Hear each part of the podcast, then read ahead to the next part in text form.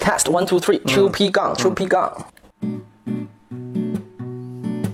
Welcome to 什么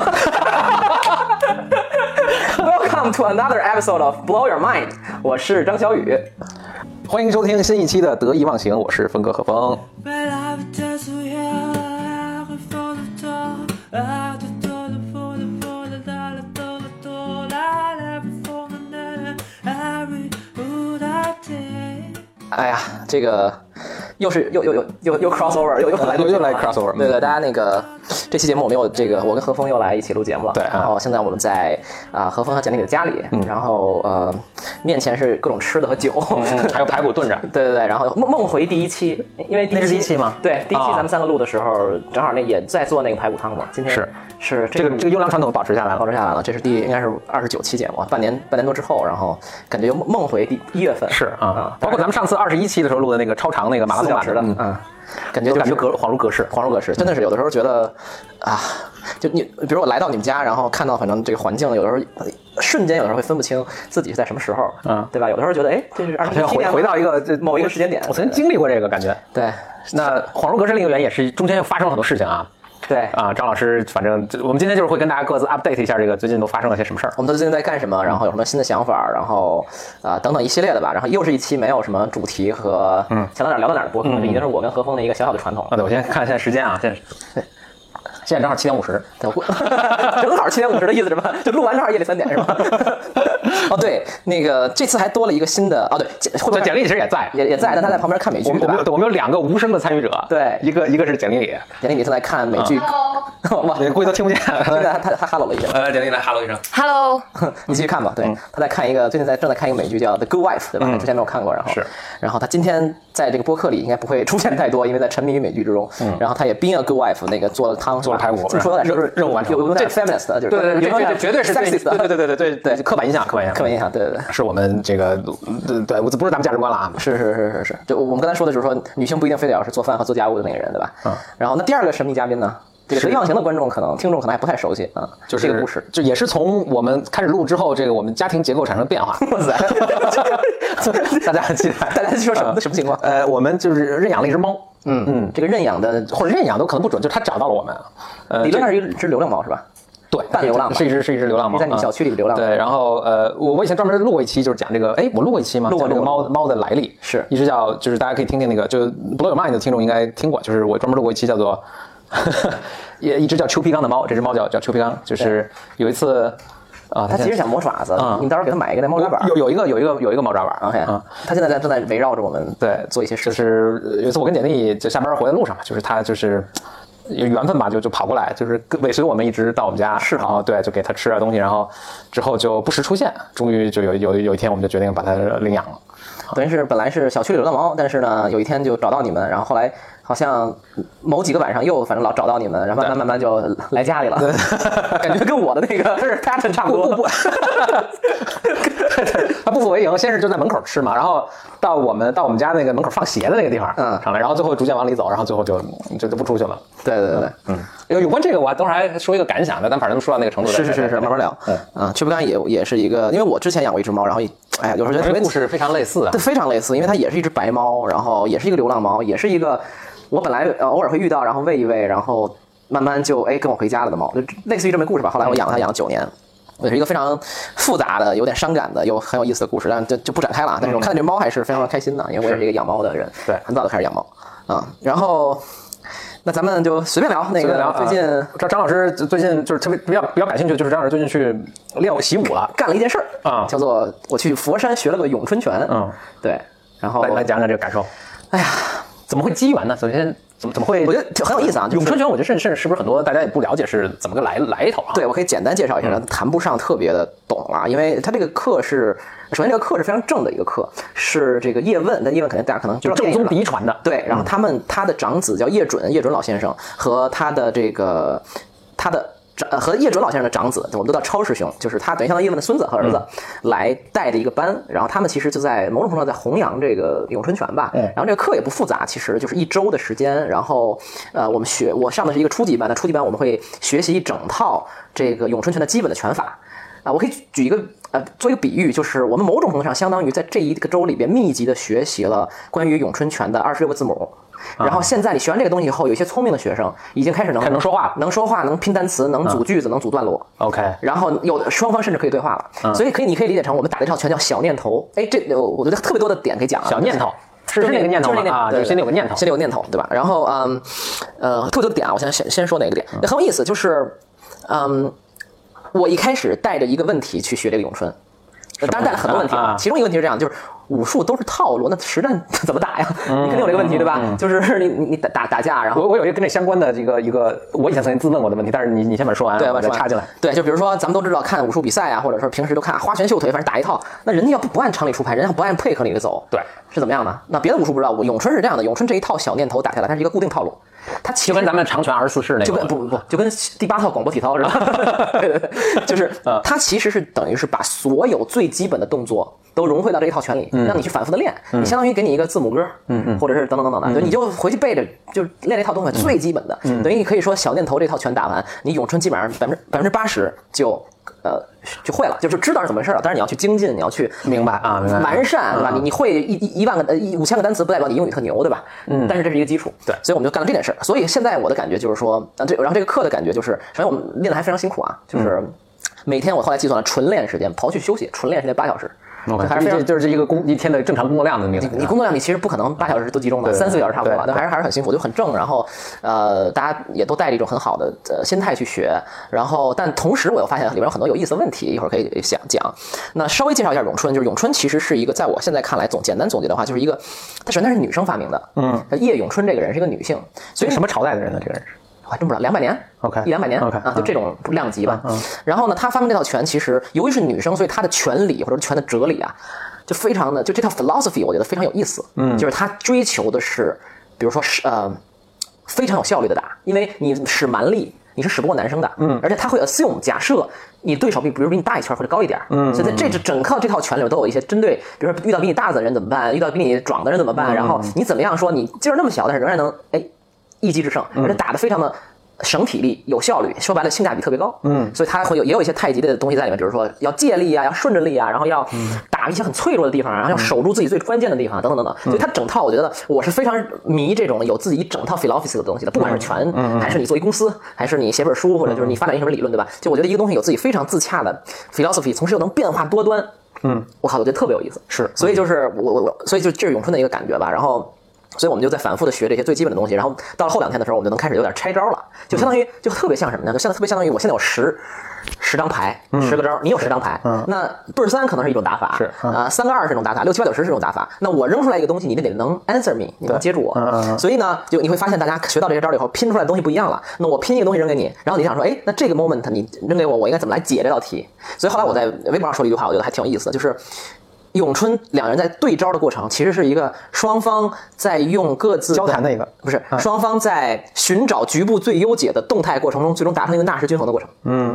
就是比如说我给你一个招儿，嗯然后你呢可能由于受到我的压迫，你要这么 answer 我，然后你回应了以后，我要如果回应得不好，可能我会给你反过来哎，压那制那那我问一个问题啊，对就是你比如说，这招儿是这个等于这个机这套语言系统下的这个单单词汇量，单词你刚才对对对所以这些招儿可能就是是数量有限的，是吧？。对比如你刚说什么三十三十个招儿或者对五十八个十招儿个招，反正是有限的。。对那咱们就说，比如给这招儿都编编序编编码编好了，一二三四五六七八勾九十勾八啊 K 叉。对。那它是固定，比如说当你我我现在肯定没那么简单了，但我是听起来有点像，比如说当你出三号招儿的时候，对我可能有十勾能解七能解，对对对。对然后它可能根据不同情况是是这样的吗？呃很类 似，但是 OK 你要知道啊，我可不是只出三啊，嗯，我可能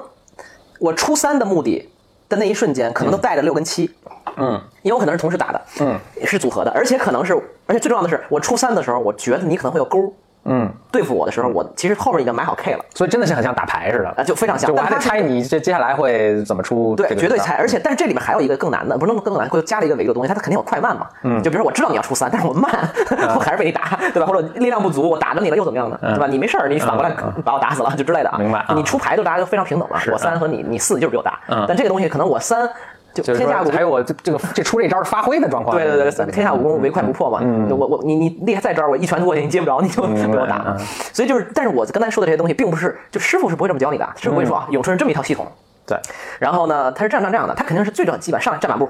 嗯，然后呢，蹲那儿，呃，没有蹲了，就是站栏目，然后基本拳练等等等等，他也会给你讲拳理，但他不是我这种讲法，所以嗯我觉得我做了一件有点有意思的事儿，就是我大概用现代语言给它对，诠就释我我在我在一共学了六天嘛，最后一天考试，六天的时候，我差不多在第两点五天到第三天的时候，我就开始在脑子里重构咏春了。嗯，我觉得就是说，我就一直在想一个问题，就是如如果我来讲这个事情，我会怎么来讲？或者你给自己讲，你给另一个我给张老我师给听众讲呃对对，就是因为可能有些人。他也更习惯那种传统的教学方法，其实他他更容易接受。但是可能有有，比如说跟现在的年轻人，他其实就挺难理解的。反而是你这种讲解的方法，他更能理解。对，嗯所以就是我觉得特别有意思的一点，就是也是可能跟我们平时还在想的很多问题类似吧，就是你把一个东西非常清晰、简单又直冲、直直插要害的讲给一个。不是太特别了解这个东西的人听是非常难的事情，嗯你要把它吃的特别透，嗯，有各种比喻啊，有各种他他能理解的这理解的个方，就就他生活中有经验的东西。你比如说你刚才说纳什平衡，对这个我就很容易理解。但是如果我说二十这六个个字母，哎，对对听不对，懂就就能明白。但是他，你想，如果是在清朝的时候，他去教这个，那就肯定无法用纳什平衡或者用字母这种方式嗯去去解释。对，就我在学咏春的时候，有一个非常有就是非常深刻的感受，就是老师是首先我特别爱我的那个师傅们，嗯，就是他们都很好，但是他们有一个有时候教的时候有一个问题，就是不能说问题吧，一种习俗嗯习惯传承下来，就是。你你你应该你应该做的一件事是好好练，嗯，然后我跟你说你这么练，然后认真认真做，等等等等，但是他不会给你一个 mapping，不会给你一个地图，嗯说你看我们现在学的这个动作是在整套咏春拳里是一个什么地位，对，它起这个作用，对吧？它起这个作用，哎，他嗯在实战中是这么干的。为什么你这个东西要做到这个位置？如果你做不到这个位置，你要完了。就是咏春里有非常多的位置感，比如说我这个拳或者我这个掌出到哪儿，比如说我出来以后手肘一定要离我身体一个拳头，嗯，你多一个拳头不行，呃，就大一个拳头不行，小一个拳头不行，都是有道理的。但是当老师说啊，你必须一个拳头，你就懵了。就很就 why 对吧？就外就是嗯你也会做，但是你不印象不深刻，所以每次后来我到第三天的时候，我就前两天你还是毕恭毕敬对嗯吧？第三天我就开始有很多嗯问问题啊，有很多助教你会跟跟他们聊天儿。就首先还是那句话，就是你不要想象成一个这是一个特严谨的班儿，然后你好你做不到要打你怎么样，就是老师嗯师傅都特别好，然后你问他什么问题他都他都解决。甚至我第三第四天我说，哎，师傅你能告诉我一下这东西到底应该应用实战什么东西？他说哦对，这应该讲一下这个，他就后来就会调整教学方法。非常好，就是我非常觉得他很认可他们啊，但是我只是说在我的我的一些观察，就是后来呢，我就比如上面正讲呢，我就开小差了，我就找那助教说，哎，你看这个他教我们这个说肘得往里收，然后离身体能不能太远？说我要真离太远，他会怎么样呢？嗯，然后那个助教就啪把我一拉我，我靠，嗯就会这样嗯我就完全就就跌倒了，就是而且是一女的比我矮，嗯嗯她就轻轻一拉我，她说：“你看，你如果你这放松以后，你就很容易被人带跑。那我一下我就以后我再做这个动作，就非常非常的明白我要干什么了。所以我就觉得，其实我相信很多听众也会有这个感觉，就是是不是好老师真的是区别太大了？哎，我我先插一句，就是你还打网球嘛？对就是当然你刚才你说到是两个人拆招，然后它是一种，呃，既是互相比对、呃比比武，又是在互相沟通的一个过程啊，有点像对话的一个过嗯程。是这跟你打网球之间，我是不是很类似呢？ 就我觉得这特好一个问题，就是，嗯，就我回来以后，我偶尔会跟一朋友聊起来，然后说，哎，他们说你最近干嘛？他说学咏春，然后他们就说，你干嘛要学咏春啊？这就很好奇嘛。嗯。然后我、呃这那个复杂的那个答案，我可以讲的很复嗯杂，呃各各种好奇心。但后来我就总结出一简单答案，我就说，我就这样他们能理解了。我就说，其实我学去学咏春，就是为了让我的网球打得特别好。嗯嗯，就打得更好。然后对方一下就哎有兴趣了，或者说一下就觉得哎这事儿挺有意思的，他可能会追问我等等等。但其实某种上这就真的是我的一个目的，就是我在去呃学习这套拳之前呢，呃，一个是我觉得就是第我觉得听这个呃播客的人应该知道，其实我自己来讲，呃，包括何峰，我们教育系统是比较偏西方的嘛，嗯，对吧？就是教育体系或者说思维方式，嗯，比较偏西方的嘛。但是我觉得大家都年纪大了以后，开始对东方的这些东西有点感 兴趣，树本归元还是对对对对，或者说还是嗯 咱们厉害，啊 嗯是一补补这个是一个补充吧，都有优缺点，都有优缺对，。当然，当然，当然，就是就是那个我自己心里，我一直在强调，就是我心中是没有东西之分的嘛，嗯，对吧？就跟一代宗师里说的，对吧？天下之大，天下之大又何止南北呢？你南跟北争半天，对吧？有什么意义呢？天下这么大，所以我心里是没有东西的。这扯远了，但是我会我会觉得哦，为什么我说这个呃咏春对网球有可能会有帮助呢？包括网球是肯定是一个很西方的运动嘛，嗯，就是我会发现，其实我在呃学习打网球过程中，一个非常重要的感受就是网球是一个探索自己跟探索自己跟自己身体关系的一个东西，就比如说网球跟呃网球的时候我发力，我会发现它里边的很多发力的方法和道理跟我原先想原来想的完全不一样。比如说你打球的时候你要很放松，比如说现在大可能大家多少看过网球啊，那可以想象一个正手的一个击球，你可以想象其实一般我们如果完全没有接触过网球，我是拿这个拍子是用力然后使劲打过去，然后那个球特别快，对吧？就是希望能压制对方或者球速回得很快，这是比较好。但其实呢，其实打这个正手的时候，我的就是这个网球运动员的整个的过程全部都是非常放松的。只有在拍面接触到球那一刹那，身体是紧的，然后那一刹那零点一秒过去以后，人又马上放松下来。就这整个的一个过程，就像一个非常非常松，然后紧一下，然后瞬间又很松的一个感觉。就这种发力过程是你是完全没想到的，你是没想到，我靠，原来人在很多发力的时候是这种运动方法。那这只是一个小例子，很多地方你会发现人探索就是自己跟自己的身体去对话、去协调是很有意思的。包括可能有一些听众练滑雪的嘛，也会有这种感受。嗯，就是你越较劲就越越不行。然后我后来就觉得，其实这个一定在中国的传统武术里也是有它对应的一些解释方法的，所以这也是我一直的一个学习方法，或者说我看问题的一个一个一个技巧，就是如果一个东西。别人给你讲讲不明白，或者说你想学得更快，或者你想理解得更深，其实你应该找一个看似跟它特别不相干的东西去学。所以我当时觉得网球这么西方的一个东西，如果我在我如果去练练咏春，然后能了解咏春的这里面的一些发力方法，啊什么什么等等等等哲学是什么，然后肯定会跟在那个过程中会跟我的网球产生很多呼应。结果去了第一天，我就完全感受到这一点了。上来老师就说打拳要放松，他说你打拳你要握紧这个拳头，你就完全错了。就是咏春是整体的特别特别比网球还要松的一个东西，就是你可以看到，比如说好多打咏春的那种很厉害的高手啊，就是那种有点驼背那种小老头儿的感觉，反正就是也看不出来，但是一打起来特别有力量。就是因为其实他讲的不是那种蛮劲儿、蛮力，他讲的是很寸的劲儿。这个我就觉得，所以所以在那个课上我也会觉得，哦，就是你看老师这么说的吧，那其实那个就是网球教练跟我这么说的，只是换了一种方法。嗯，那这种 moment 是非常爽的，很开心嘛，就是有一种融会贯通的感觉。融会贯通的感觉，甭嗯管真真融假融吧，反正就是有种感觉。所以，所以你说正好正好就说的有几个点，我都是想想呃引起我一个思考。就是首先第一点，你说的那个，呃，我先喝一口。嗯，就是我顺便也提，就跟大家说一下，因为我们这是边吃边喝聊的，所以有时候会听见什么这个嚼的声音就用力的嚼坚果的声音什么的都都有。我不知道你的听众啊，反正我的听众也非常习惯本本主播和嘉宾啊就是经常不务正业啊，对对。那个呃，第一个是你说，呃，这个咏春就是你们去学，等于学了字母，然后对接下来可能用字母组成单词，单词来组成句子，让我想起一个特别，我我觉得我学习有一个，呃，就咱们以前还聊过这事儿，就我我也碰到过这种情况，就是我去学一个，我觉得有可能可能很大一个原因，就我学这东西都是自学，就是比如我去学吉他，对我去学围棋，嗯，基本上都自学，就没有特别系统，就是你有机会当然碰见高手或者碰见老师你去请教了，但是你对没有机机会去系统的去学去学， 哇，猫跳我刚才这特别敏捷，就是它这个连续跳跃刚刚连续跳跃的这个这个动作，哎呀嗯，所以我就说一个吉他的这么一个一个例子呃一个例子，就是你刚才说这个时候，我立刻就想到了，就是。我以前特别好好奇的是，就吉他就是玩到高手的时候，它都会有一个就是所谓 solo 的这么一个部分，嗯哦对对对，华彩啊，或者你叫一个，反正就是就是现场即兴的那么一个一个表演。我一直觉得特别神奇，就是说他这是怎么做到的？就是你通过什么样的训练方法才能才能达到？嗯，就没有人给我一个特别好的解释。但我后来终于有点有点明白了，就是说他这个跟说话是非常类似的。 OK 就是你开始练的时候呢，你练的是比如说呃，就你学学会了吉他基本的，比如你能打弹音阶啊、哆来咪发嗦西哆之后啊，对你会。练一些单独的小段落，我觉得小段落可能都是就几个音节长，或者几个小的组合几个 bar，对对对，几个 bar 那么长，就可能几秒钟。然后呢，这些就是你的单词，对就你可以想象音阶是你的字母，然后这些是你的单词，嗯，这些是那那这种这样的小的这种组合，就是三五个音节或者可能七八个音节这样的组合，就有千千万万，是，你就练很多这样的东西，练得特别熟练之后，你就是你的词汇了。就你能说话了，对对对，等到你再去现场去即兴的表演的时候，其实你要做的很多事情不完全是，但这可能是比如百分之六七十、七八十的工作了，就是你要把这些词汇组织起来，组成一句句子话，然后段落和文章。然后他们当之间当然是有些内在关系，就是比如说有些这个组合跟这个组合他们特特顺特别顺，对啊，一成语对，或者然后呢，你或者说这个组合跟底下七八个组合是很顺能够连接起来的，就能连接起来。当然取决于比如他们的吉他的这个这个呃上的位置，因为你知道吉他这个这个这个叫这个什么脖子啊，它这个是你在不同位置它不同的这个这个组合。就就取决很多因素，就是呃，比如你们现在你是想表达一种什么样的感情，嗯所以会导致你选择下面一个什么样不同的东西，或者你的这个给你伴奏的这个人，他们现在是弹了哪些和弦，你会接下来选择这个。所以我我听起来那个咏春的这种组合，让我让我觉得这跟这特特别相像，就是你到最后其实可能就是就心中已经什么见山是人，已经没有山，你最后已经把这都忘记了，但是你到时候在即兴弹的时候，就跟他们现在说话的时候，你并不需要特别的去思考，说我现在构思要对对对这句话要说什么我只要想好我的要表达一个意思，这个词自然就出来了。嗯，这个可能跟你刚才说的另一个就是非常像，就是说其实他们可能是非常不相干的一个呃不同领域。对包包括我，我还在想，就是你比如说你说你去打咏春拳，然后你这个网球水平会提高。对我现我现在想，我就非常，我完全能想象，就是我去打咏春拳之后，你围棋的水平会提高，啊，完全是有可能。我以前有一个很好的朋友，就是我以前。我小时候跟他，就我中学开始下围棋，我老下不过他。后来呢，等到我大学的时候又碰到他一次，我们就聊起围棋，他就说，我其实有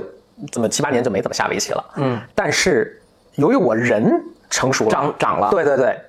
我人成熟了，我经历的事情多了，其实我对围棋的理解是更深了。是所以我所以我比如说我我十年没下围棋，然后我再下的时候，我发现我棋力是长的，对。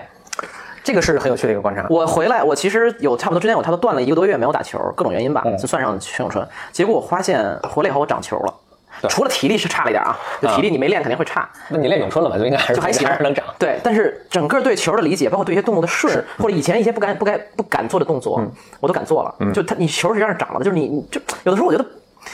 人就是这样。我觉得这里有两个点我特别想说啊，其实本质上我觉得我们已经触及到学习的真谛了。这一会儿可以总结一下哎。呦，这个敢不敢这么说啊？我我我其实敢这么说，有点敢这么说啊。就我觉得确确实是这样，因为我琢磨这事儿已经琢磨可能很很多年了。嗯，啊，但但说回来啊，就是我觉得两个东西，就一个东西是说，刚才那就像你说的，就是这东西一旦你你放一放，然后呢，你人在成长之后，你会对这件事儿本身的理解在在在成长。所以打球也是一样的，打球虽然我的水平没有多高吧，但是你对这个球的理解，你对这个双方那种较量，你对这个球应该怎么回是最好的那种判断。包括对自己身体的理解，你都是有上了一个台阶儿的，所以你会长球了，甚至有的时候就是信心，嗯，涨了，嗯，就是你信心涨，原来你这动作你觉得回不过去，不敢不慌乱了嗯对没有对，现在你觉得我靠，老子练过咏春的人，对吧？嗯这个 怕你打不过我，大不了就跑，对吧？就这种，就你你的状态会不一样的，这是一个点。第二点，我觉得也是，就抛开那种，先不咱先不说你人有多成长多多多多，就是我会发现以前我练很多东西也是这样的，我会放两周一一个月的，我会对它有。有提高，第一个呢是你从原来一些死循环里会跳出来，对，你就哎原来特别纠结，我怎么都不对，哎后来你就忘了这事儿了，结果你就自动跳出来了。第二个是呢，就是人其实，在潜意识里会工作的，比如说你有有一个发球动作或者有一个正手动作，老削球老老削过去，可能呢你说我靠老子歇仨个礼拜不打了。但是你实际上脑子里老在想这个动作，潜意识里，对比如你想说，哎，这个怎么削的？或者偶尔你看到电视里说，哎呀，我靠，这个削的特好，下次可能我要试试。反正这东西你老在脑前也重复重复重复，你下次上场你自然就那动作就出来了。所以我觉得是有的时候就是要跳出来一点，去去去或或者是因为你你这你你就这个，比如说削球这个动作，其实是一个你你悬而未解的一个问题。对所以你在周围你看到就每天举手投足或者看到任何人事的时候，你都会把你有意无意的都会往那儿去联系，哎，这个对我解决这个问题有没有什么帮助？是我当时在虽然我最后没有去读什么 PhD 啊，但我当时就准备去读 PhD 的时候，有一个对我人生影响很大的一个人，他就跟我说说你什么时候你你的你就知道自己，因为读 PhD 就做研究嘛，嗯，什么时候你知道你的研究上正轨了呢？就是当你什么吃饭、洗澡、开车、说话的时候，都在想你不是都在想，甚至是你会觉得这个你看到的每一件事情，实际上都是你哇，他这是英文，我这这得想怎么翻，都是你研究那个课题的某一个案例表象，嗯，表现它这个原本是都是一个 instantiation of your research。 instantiation，我觉得这个就词儿是 instance 的对 instantiation 是。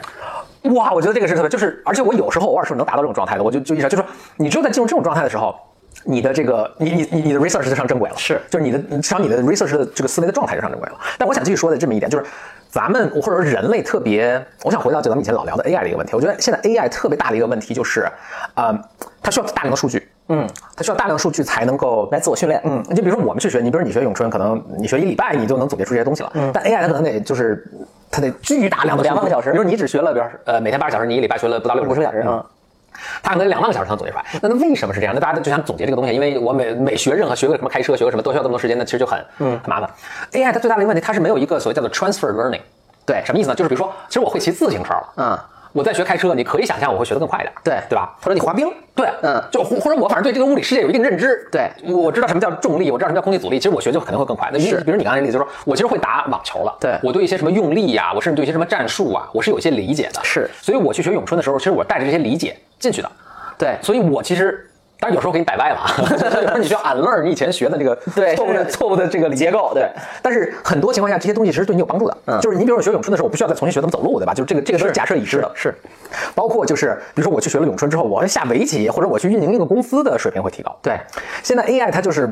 嗯，大家不知道在 AI 里面怎么能够 transfer 对对，所以你每次训练一个人，你不管是训练他去 AlphaGo 去下围棋，或者你训去什么呃谷谷歌自动驾驶汽车，你让他去那个呃学驾驶，你都几乎是要从一个毫无所知的婴儿的这个角度去开从零开始对，从完全从零开始，这个时间就你现在得花十八年先把他培育成一个正常人，对吧？然后我觉得呀，这就是什么呢？这就是大自然的一种平衡，就是人呢学得慢，接处理信息少，对吧？无法这个一个小时处理几万，但是我这可以转移，那我可这以 transfer 对吧？我可以这个学完以后呢，把 A 的一部分呢迁移到啊 B 那儿，然后这个这个这 AI 呢就简单粗暴对吧？我没有迁移能力，但是我计算能力强。但是我们现在就是说，或者说 AI 他们这个领域是也在攻克这个这个课题嘛，所以你说万不定万一攻克了说不定有空咱咱们就更别玩了。 功课以后，人人家就可以像邱培刚一样被养起呃来了， 天天靠卖萌生活。哎所以所以这个是我两个两个反应，但还有一个我是想想跟你讨论，就说。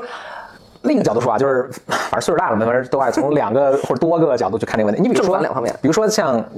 你刚才描述你的一个学习过程和，嗯首先我特别能理解，因为我每次也都觉得，我不知道是不是就是我自己理解问题的角度有问题，所以我老觉得大家解释不清楚，然后或者去解释特别慢。嗯，就其实有一个更直接的。对哦，几乎像一个 shortcut，就是你其实这么回事嘛，你要不就这么说就完了。对，所以在追求一个，我觉得是在追求一个学，比如学习的效率，可以说对或者是就是让我更好理解。但是是不是我有时候在想啊，就是比如说这些老老同志们，他是不是可能是故意这么做的？嗯，就是就好像我就是什么，嗯，讲讲一眼那个那个诗人叫什么 Maria Rilke 对吧？他曾经有一个什么给呃年轻诗 年轻诗人的信里，他曾经这么说，就说就说他是给他他自己是个很有名的诗人，他给年轻人、他说你现在心中可能有很多问题，嗯对但这些问题的答案呢是不能现在就给你的。啊啊啊！我明白，我非常明白。给了你，你也不能理解，是或者给了你，你你你以为自己理解，可能反而有害。对所以，比如说这些老师傅们可能说，其实你就是要做庄做十年，对然后我再跟你说，哦，你做庄是为这个吗？是其实你才真正领悟。对而我们现在比如说，哇，一礼拜其实我把你的架构重建了。七天学会，啊，对对，七七天看懂一个行业， 一天一天一天，就是我把你的架构重建了，而且哎，我这个听着其实也对，对吧？对甚至我可能很快，因为玩儿我们智商高嘛，是就是哇塞，我完了。 就是我或者我们觉得我们智商高嘛，或者掌握了一些现代的这个分析方法，对或者有一些现代的更好的比喻嘛，比如说我们可以用这个纳什平衡去理解这个东西，是是是或者我打网球的时候，我可以用一些物理上的 physics 的一些东西，比如说什么动能势能啊，解剖学对对对，人体解剖对你的学肌肉怎么去用，所以我们可以用这种去理解，所以我们觉得我们其实就是以前你学十年要学会的，我们现在真的就是一礼拜学会了，。对，但是不是在这过程中也损失了一些什么东西？我我也没有答案了，我只是说对他们我原来的教学方法有一个有一种敬畏吧，还是对对对，我觉得是这样，就是我非常非常理解你说这种，嗯不仅是理解，我觉得也是因为我这一辈子呢，就是反正经常耍小聪明，对吧？嗯，所以就是就是咱们这种学学学霸，或者是这种不不要叫学霸或者在这就是种教育系统下，就是由于某些什么就占了点便宜的这个，对，反正就是说，肯定是你呃，就是你你很善于去去去去去做一些事情嘛。我觉得，所以呃是这我把这样个。叫钻系统的空子。对，就我觉得是这样，就是这个东西取决于你对这个东西的希望达到什么程度。比如我对咏春，我是不需要它变成成为大师的啊嗯成为对吧？叶问对吧？不可能，我需要的是得到些灵感。得到了一些灵感，然后做一些练习，并且哎，让我对这东西挺有兴趣的，我能反正继续练一练。嗯，我现在还每天会稍微打打拳，但我也不会说哇，冬练三九，夏练三伏，然后再对吧，太阳底下怎么怎么，就也然后天天大木人桩，就也不会那样。但是我会保持这个，哎，我对这个很有兴趣，所以我觉得要取决于你的 purpose 是什嗯么。而且我非常非常同意你的一点，就是说。还是那句话，我觉得我我的博客就是得意忘形的博客，包括博尔曼，就经常讨论，就是你你理性知道跟你身体或者说感性知道是完全不一样的两码事儿嗯对吧？就是你知道哦，原来你现在打这个拳是干这个用的，你怎么不代表你能做好呀？嗯不代表你，你看，比如说我，我就觉得我特别明显，就是在那个班上啊，这是我人生的，简直是我人生的缩影，就是我一定是这个理解最快，嗯，转脸就能给同学讲，嗯，助教说一句，我能接十句的这个给老老师恨不得赶紧把你开除了。对，老师说谁这么烦。但是你看，有一些，呃，我有一些同学，嗯，他也没那么多话，嗯，他也讲不出来什么，打的倍儿。还有嗯一个女生啊就属于那种也没手无缚鸡之力，然后一出来动作我靠倍儿标准，或者是哎呀特松。你看我老强调这松吧，那那那松弛，要不结果我一做我靠倍儿僵硬。 然后虽然你人家能说的比他，嗯我虽然特明白什么叫放松，但我比如说网球上我也能做到放松，但我打咏春的时候，我一弄就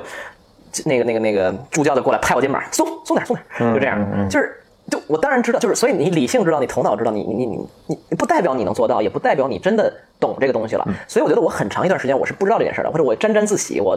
我我我我的感性上是知道的。但现在我觉得我的这种敬畏是来自于我知道感性呃理性知道很很厉害，或者说很好，但是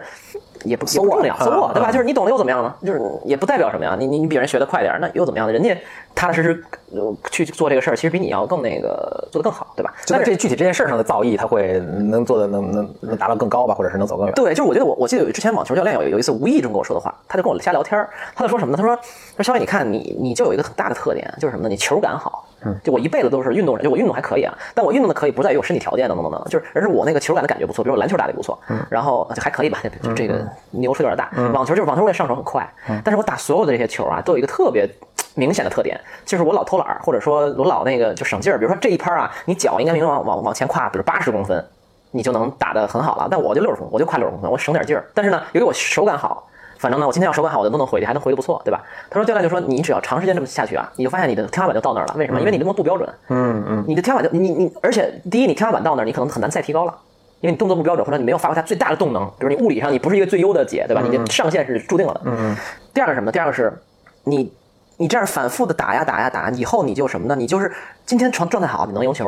今天状态不好，不 consistent，对，你就输了。嗯，那今天你心情好，你能去靠看看八百页书；明天心情不好，你就吃薯片躺一天。嗯，所以后来我又在另外一个领，因为我很喜欢体育，我在另外一个领域听到另外一番叙述。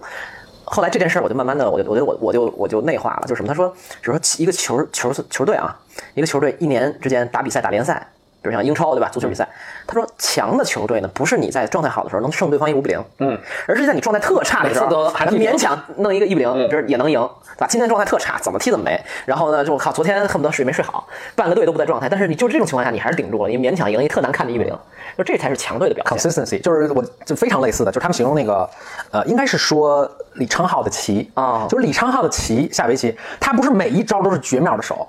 但是他你如果能评通分分盘无妙手，对对，他每一手都八十五分。对，你好，有一手什么一百分，然后下一手四十分， 就是就是他每一手八十五分，最后就铁定赢你。对，就是你不需要有妙手，你只要永远能稳定永远不出重大失误，或者每就是他都不是说不出重大，就是保持一个非常一致的一个一个一个那个一个一个发挥水平。嗯啊，就不管今天我感冒发烧了，或者今天我这个压力特大。对还有就是我我我有一个朋友，那个喜欢那个呃，他什么？打靶还是练就是射箭啊，反正就就类似这种体育运动。对，他就说说你呃也是完全一样的一个反馈，就是说就说比如你打歪或者什么，这都没关系。嗯，只要你每次歪的程度都一样，差不多哎就行，你自己可以修正。就说我每次都歪这么多就是，最怕的是你发挥不稳定，就是十环三环，对对对，所以九环三 环，对，所以英文就是有一个英英文有两个词啊，就大家老老用的，就是但是我顺便就在这说，就里里边这概念说，有两个词非常接近，但其实意思迥然不同。一个是 accurate，一个是 precise，啊，就都是准确，都是准翻译过 accurate 来和 precise，对 precise 是不一样的。对， ，accurate 是，我想想怎么说啊？因为我觉得你可以这么理解，就 accurate 是，比如这靶心在这儿，我叭打一圈儿，最后我把这加起来一平均，嗯，准准的打中间儿啊但是我每一个可能离这误差还是有方点差有点比较大有点方差比较大。precise 是，我叭叭我可能就打这儿了，对，但是。我的全是梅花枪眼，全一个眼儿过，就这个很哦 precise，、就是它的方差很小，就是它集中在一就个比如说非常小的地方 accurate 是你平均，比如九点五，对但是你是呢十点五、七点五、啊对对对八点对三、对九对点九对对，但是呢，比如说那那个也是九点五，它就是什么九点三、九点什么九点五一、九点四、九点四九、九点六，对对对对，这这种种。啊，就是就 accurate 跟 precise 是有不同的，还是有不同的意义。所以这个，我觉得这个道理其实能迁移到很多领域，比如写作，对吧？嗯，我今天状态好，我靠，怒写一万字，对明天睡睡三天对对对对对，或者，但是我其实很多作家都说嘛，就是什么是写作，就是坚持每天坐在那儿你就写，每每天写三千字嗯写够两三千字，对，三千字，比如说你 张张老师现在应该也达到这个状态，没有没有我就是必然的三千字。但是我经常也经常，比如说休假，然后一礼拜就躺躺那儿了，对吧？嗯但是就是确实这种稳定性，所以所以我觉得某种程度上我，我是听进听进这话，为什么？就我做播客的时候，做这播客之前，嗯每天都做我就说不是，就是每周啊我每周出一期做，每周做就是甭管这期质量多烂， 就哪是录个录个十分钟，对感觉很敷衍。对，哪怕我甚至打引号的糊嗯弄听众，我一定要出来，而不是说我靠今天我遇到何峰了，俩人喝酒，我靠特开心，聊八个小时，然后明天我靠不想做了，算了，嗯是就这种东西其实嗯不好的。我觉得，所以后来我觉得慢慢我领领略了这个道理，我觉得用在了我的做播客上，我还是做播客上，我觉得还是比较开心的吧。嗯就是慢慢就是你能明白，就是嗯你发挥什么这种东西，对，不是最重要的，人生重要的是拼一长跑。对就跟就巴菲特什么也说嘛，对吧？你不是说你我靠，嗯就我每年 return 百分之十，对我就很厉害了啊！嗯那我今年太厉 return 害百了分之一百，下年他妈亏百分 对之对对对，就是嗯真的是这样。所以我觉得可能就年纪大都会有这种，年轻的时候都追求的是我靠迅速回报，然后一下特猛，嗯，下一个猛药，我靠明天出一大招。但现在我就觉得我靠那个是不行的，因为你出一个大招一定带来的是后续的。问题和空虚和低落低谷，而是你 consistent 不 work，真是不 work 对真是不 work。就你你你你你只要我靠，你录播客，我们现在录了快三十期了，你就一直录，反正哎，你就发现这个 momentum 有了以后，你就真的就想一一直录，你会一直录下去。而且听众也是，就我我做自媒体也是很明显，就是反正你只要不停的做呢，这这终终究是有人听的，终究是有人听的，对 对，是，确实是。我觉得最近也接受到一些很好、相对好的这种听众反馈吧，我觉得还是，呃，非常感谢大家，不管这个博尔麦呢，还是这个德云网行，经常还说这个，哎呀，什么时候何峰再来录啊，然后等等等等之类的，我觉得还是还是挺开心的。所以就是说，我觉得回到刚才我们说的学习啊，啊、嗯刚才我说的咱们有点接触到学习的真谛了，我觉得有是稍微有点大话，但是我发现，你还记得 Tim Ferriss 吗？嗯，咱们很早之前说过这个人。 ，four hour work week 什么的，对对，他出每周每周工作有四小时嗯点有点对有点畅销书的那种那种写法儿，反正这个人也有一小些争议，但他无疑是一个非常聪明的嗯人。他出本书叫做《每周工作四小时》，他就说你每个礼拜就应该工作四小时就行了，但是这这概念不重要。他当时呃做了一件事，不是他去学探戈嘛？对还记得吗？就他是一个类似于什么做搞互联网的什么之类的，后来就辞职，然后说靠老子不要干这种生活了，然后我要去周游世界，然后他去阿根廷学探戈，他完全领悟到基础。然后他当时讲述了自己是怎么学探戈的。我是后来在学咏春回来，恨不得俩礼拜，我突然想到 Tim Ferriss，因为我没有很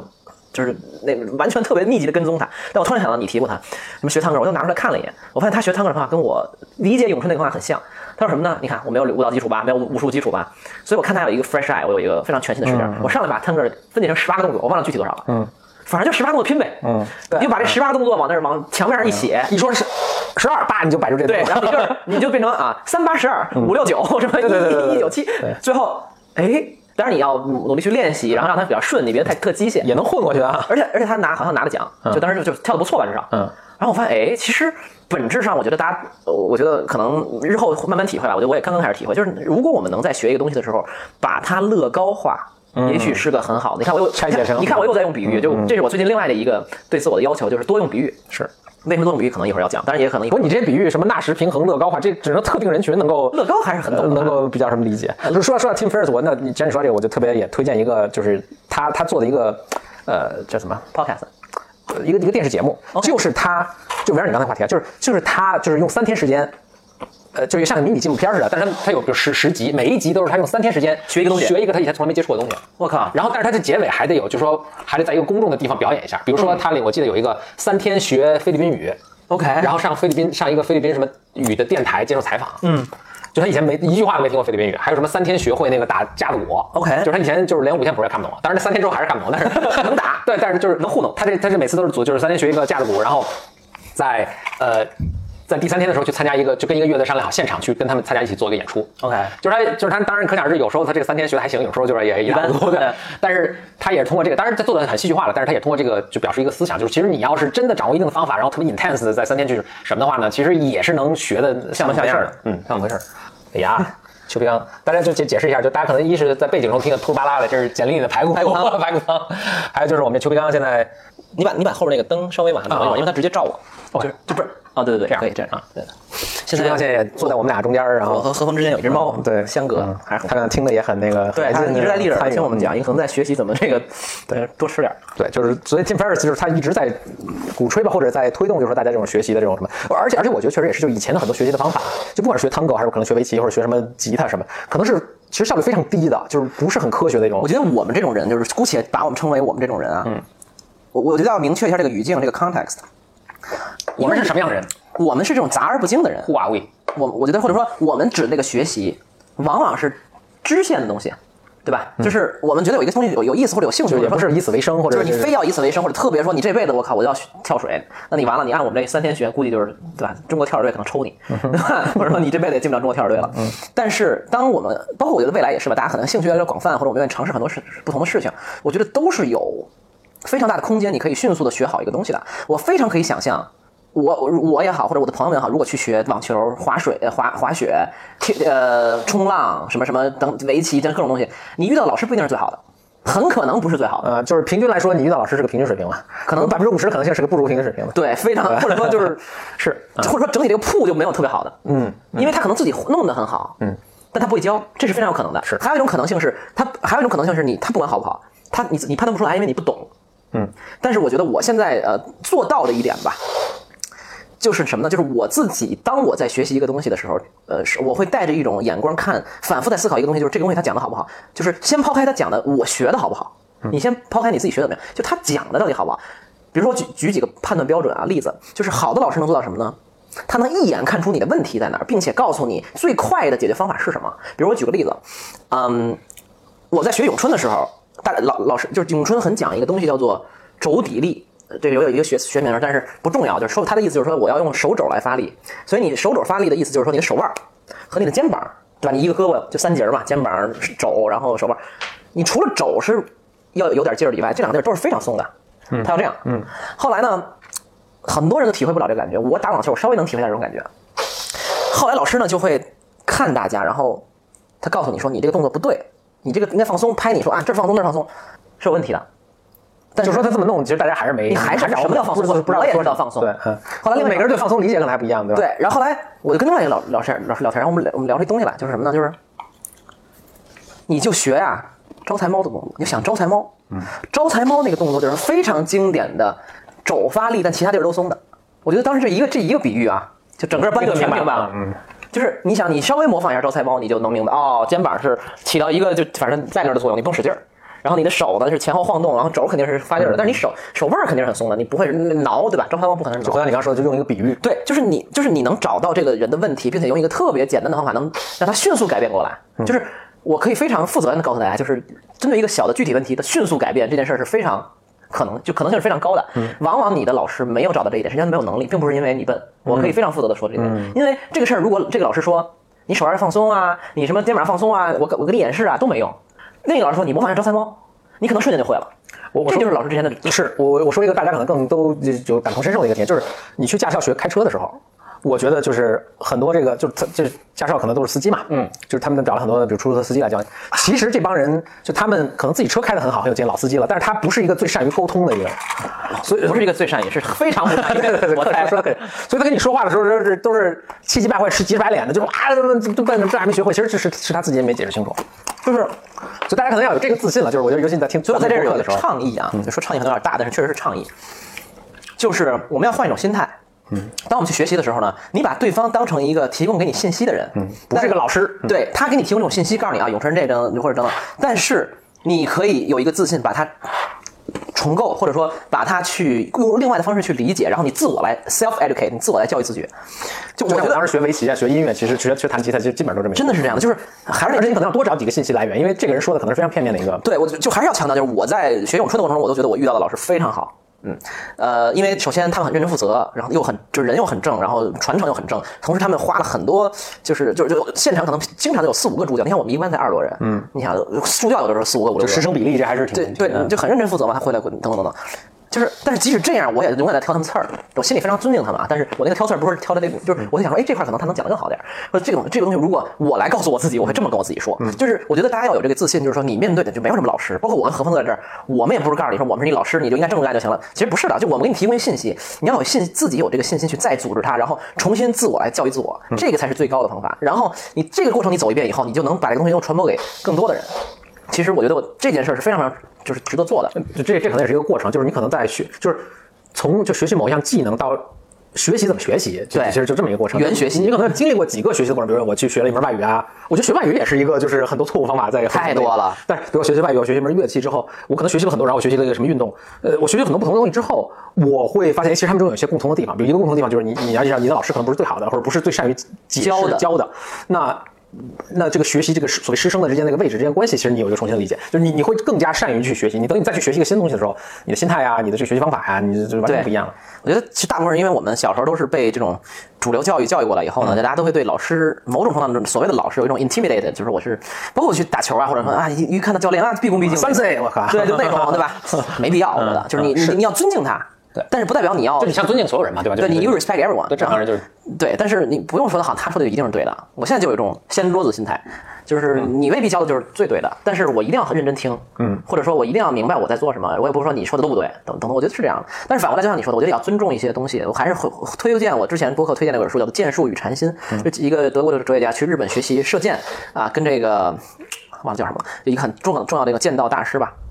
然后学这个射箭，那他就上来就问一堆问题，这个那的，然后那个大师就跟他说：“别跟我这儿废话，嗯你就 just do，、你就是按了一点点做。”我觉得那个过程就是对的过程，因为它本质上射箭是修禅，你修禅就是要那么有一个那么那个过程，不是上来告诉你答案的，因为禅本身就是不是逻辑理性和对文字的，你当然就不能用文逻辑理性文字给你解释了，所以他那个反而是对的。是是，嗯，就跟跟比如说包括心理咨询什么，有些也也有类似的地方，就是有些东西它是一个。牛顿三大定律，对你掌握这三大定律一通百通，所有对物理现象就是宏解释了宏宏观的物理现象你都能解释了。对，有一些是体验式的，对我跟你说半天修禅，或者我跟你说半天这种冥想心理咨询，对对对其实没没用的，啊，你得必须体验过之后才，哦，操，是这么回事儿啊，所以经常也会有人问我，比如心理咨询什么是一种怎样的体验啊，我就真说不清楚。知乎体是吧？做 心理咨询是怎样的体验？对你这有的时候你发现你没法跟他说清楚。对啊，就是就就是，但是哎，我觉得有时候也也有点小的纠结和痛苦，就是他们你会跟他说说这事儿你没不能问，你要去体验，他们会觉得你糊弄他，对吧？但是也没办法，但实际上是这世界上就是有些事儿是这样的。就是他可能没经历过这种需要体验才能理解的东西。其实你经历过一两次之后，你就你知道，因为我们太习惯很多东西是不能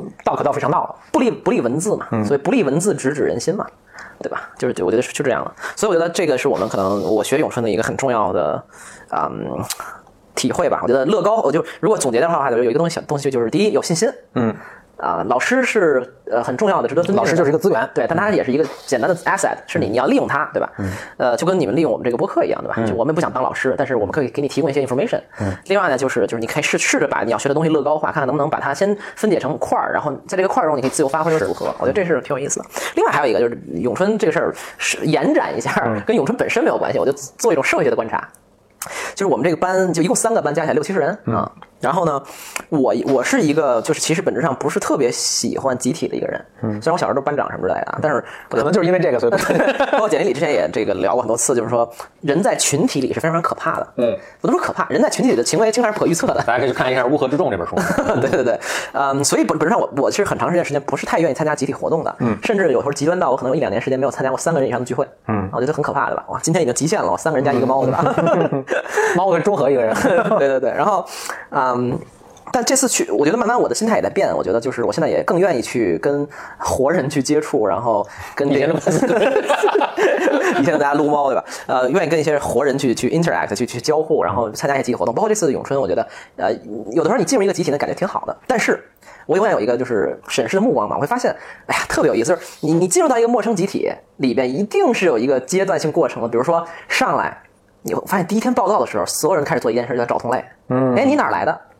你是这个这个真应该简历里也加入，这是一个 group dynamic，是 group- 团体动力的一个嗯团体动力就是他们整天研究这个嗯嘛。对对对，有机会可以跟姐姐聊这事儿，就是张老师在讲这个团体动力的这个事情。嗯，对，然后就就 是是讲人流动的可怕。类似嗯对，就是一进去大家先找同类嘛，然后就说，哎呀，你是哪儿知道的这个课呀？你是哪个嗯啊你是北京的啊嗯北京你去的啊好多好多北京的，就是挺多北京的呢，北京、上海什么之类的。然后呢，呃，一系列开始啊，就变成变成小团体了，就嗯大家会你会看小团体开始聚合了。我就有时候经常想啊，你看人在小的时候，比如说我们进入一个小学或者进入一个初中，我靠，那会儿我们什么都不懂，嗯，多么的 innocent 加上 vulnerable，就是多么的这个什么，就天真加上脆弱呀。然后那会儿我们就要承受很多团体的东西了，比如说互相排挤啊，什么长得好看的学生在一块儿啊，学习好的在一块儿啊，什么什么小小就是这都是我当时加 入的团体嘛。长作为长得好看、学习又好的， 我接不下去了， 我先喝一口。还有一些就是对自己认知比较错误的人，也会自成自成一团体。对，自成一个团体。然后嗯，还会比如说那会儿所谓的加引号的坏学生啊的，就是你会发现这种排所谓的剧团加排挤加显示自己的不同这种。动动力就开始了，但还是我还要补充一句，总体来讲，我们那个就是整体整个的那个咏春的班都是人都很好了，然后大家关系也很融洽，也没有什么就是谈不上什么排挤，有啥可排挤的？ 或者其实还相对是一个比较类似的一个比较纯，是我说比较纯粹，因为大家嗯就是来，我也不跟你来谈什么几千万大生意，对吧？然后我也不求你办事儿，我们就是来学拳，然嗯后其实还蛮纯粹的。但是还会会有这种情况嘛？哎呀，几个玩的好的人就老互相练对对啊，对然后这个平时就是比如住会住得近的，就是你会发现各种 dynamic，然后嗯这就让我想到，其实啊人就是这样的动物，就是我们就是要寻找。各种各样的同类，然后就是就你说的那句话极为经典嘛，就是 E.O. Wilson 那句话就是对你来来来啊这个给给听众们郑重的来解释一下这句话。呃，E.O. Wilson 是呃，他是哈佛大学的一个昆虫系教授，嗯，或者生物系生物系教授，但是他研究什么？研究昆虫，嗯，但他研究某一种特别的昆虫，他是专门研究社会性昆虫。什么叫社会性昆虫？就是蚂蚁、白蚁，呃呃，这个呃蜜蜂、马蜂，好像基基本主要就是社会性昆虫就这些了。后来他研究社会性昆虫之后呢，他发现世界上除了昆虫之外，还有一种社会性的动物，就是人，嗯，就是嗯这两大主流，人和昆虫。然后他发现研究昆虫的很多很多这个 insights 或者很多洞察在人身上也可以，呃，体现。然后他专门为此写了什么论人性啊什么之类的书。他他说了有，他说了我看完之后有一句话给我印象太深，说我们人类每一个人毕生的诉求、追寻的东西，就是找到一个自己所避归让属的啊所归属的一个 group 一个团体，然后去打压袒护其他的团体。这是他经究究其一生，从研究蚂蚁到研究人类，总就是结出来的一人个类洞察的历史贯穿历史，就是结成一个团体去搞另外一个找到我的归属，然后咱们去打别人去。嗯，所有的人就从以前的那种刀耕火种的那种呃部落， 就是咱们这部落好，对别的部落咱们都得把他们男人杀了，女人掳回来， 就是一直都在干这事儿，然后到现在其实还在还对呀，在你看，持比续如地说干这个事儿。，咱都开宝马车，就弄一个宝马俱乐部，对吧？嗯然后咱都是什么？咱们都骑自行车，咱们就骑一个对，或者什么还有小黄车 就。 很奇怪，什么门萨俱乐部，什么智商多高啊？就是我们能找出一些最看起来莫名其妙的一些共同点，然后由此形成一个咱们的纽带，然后再他们反正就是社会学、社会心理学，他们也做很多实验嘛，就是一上来就是随机的啊，就一群人就这么给他发牌，就是牌就是大概是这么一个设置，就有的牌什么画圆圈，有的然后画一方块，嗯，所以都是随机的，那就然后说圆圈分一组，方块分一组，对然后大家底下做些游戏啊什么，然后就大家很自觉的就是形成了集体方块那些人都坏了，对， 打败他们啊，他们都特坏，他老骗人，嗯，然后老在玩游戏中使使诈是啊玩坏，然后咱们得反击他们打他们，然后那方块人有同样的感觉，就是其实你仔细想想，就是说当时都是随机领的牌，咱们都同班同学，就是对至于嘛，是吧原来这哥是原来这哥，但是你人就是这就他就发现。这个是一个特别，就这种思维状态，是一个人特别 ready 的一个状态，就是你稍微推他一下，他立刻就分组，没错，真的是这稍微样推荐一下，立刻就分组，就立刻就抱团儿，就是人这是一个人性中特别就是时刻准备着的一个事情。对，那人之不理性啊，所以我我当时有一些，就是我可能就是很多地方我是比较敏锐的吧。嗯，好，为什么要老自夸呢？可能酒喝多了，就不是是咱们这播客的风格，风格就是自夸是吧？就我觉得我有一个敏锐的点是在于，就是你进到比如那个群里，然后大家聊天儿，或者是回来以后继续聊天儿，或者是在那儿，大家会非常轻，就是非常习惯性的使用一个词儿叫做师兄师姐。就是因为是同门，就确实是同门，我们都拜在所谓的拜在叶家的门下，然后一起学习，然后互相称呼都是师兄师姐，这是非常我觉得非常正常的。但是很常就我我一方面我知道理性上知道它是很正常的，是一种尊称，对啊嗯吧？另一方面我就觉得人叫哎师兄，那个怎么怎么样，就在那儿在佛山的时候，对吧？人家可能也我也就跟你见照照过两面儿，然后也没说他特别说话。人说哎师兄你去哪儿？然后那个咱们要不要一块儿吃饭？我想谁跟你师兄啊？就是咱俩明明 就才认识五秒钟，没完就哥， 对， 就是，但是人家跟绝对是非常善意的，对。就我也没有说，好像就觉得哇，你这人这么不真诚，不没有这感觉。啊而这大多数人来说，这其实是个非常自然的一个。又自然又又又又又又善意，对吧？就是我知道，但是另一方面我就觉得，就怎么可能这么轻易就叫我师兄我师姐，就是互相这么称呼，这不嗯是明明是一个就很其实挺亲近的或者很重要的一个称呼，都是大家我恨不得拜师，然后一起苦练，那被师傅抱抱十 年之后 对哇， 终于这是我是师兄了对，就这种感觉，就就简单的我们就是因为一块儿交了这个钱，然后来这儿佛山，我就称你师兄了。我说这也太容易了吧，嗯就是有就你会，我就我会有这种感觉，嗯，所以我真的是觉得就是说，这就是人性，嗯就还是那句话，就我完全不觉得别人有恶意，或者说人家要找便宜或者怎么样，完全不是。但是你就会觉得，我靠，就是人之爱热爱分类，以以物以类聚，愿意抱团儿，愿意形成某种团体来采购另外的全全团体，嗯，这种真这是我是们毕生的追求，哇，真是毕生的追求，就这这就是从你说你说从进化上也很能理解，就是一个咱们就是作作为一种高等灵长动物，就是以前在非洲那大草原上的时候，就你一个人的时候是很危险的，对肯定存活不下去，是所以你就一定要找一个自己所处的团体，你才有安全感，嗯，所以这就是我们毕生在追寻的。追寻的一个东西，不管是比如说咱们都上过这个学校，对咱们都上过中国著名的人民大学， 我靠，宇宙第一大学啊，所以师哥啊，那那就是我们这个团，或者我们都在一个公司工作过，或者我们都海淀区的，就是任何一个理由都能够就把大家凝聚在一起。对，所以我都我信仰觉这得个我东很西我很长很长一段时间是非常抗拒这种任何的给我归类，就是什么校友会啊，嗯，我也不参加，当然对吧？就是也没什么可参加的。嗯 然后什么同学会啊，什么什么，就以各种名目吧，就我都是非常远离的。我觉得有那会儿走的比较极端，我就觉得任何这种标签儿我都觉得非常非常邪恶。就他好像用一种你你你一个人，你明明是一个极为复杂、综合多面的一个生物体，但他非得说，哎，就一那个标签，咱就咱这好像就是哥们儿了，或者怎么样？就我觉得这种感情是非常非常所以脆弱和浅薄的。当然现在我不完全这么看了啊，但可能我仍然还是觉得是是是这样的。所以所以你说，呃，我你说这我就想，因为我跟简历其实经常也有类似这样的对话，所以我觉得咱们比如今天这个时刻，大家能一起录在一起录播客，然后或者坐在一起，至少两个人录播客，一个人看美 剧的话，还有一个猫， 也是可能我们对这些事情，就是我们我其实咱们是有很多共同点的啊，对就是我们对我我以前对这种这种东西是有完全跟你刚才一样的，对然后就是包括现在也是了，对就我一直觉觉得对我来说不是一个最自然的一个归属有时候一个行为方式啊，就怎么着一下就是什么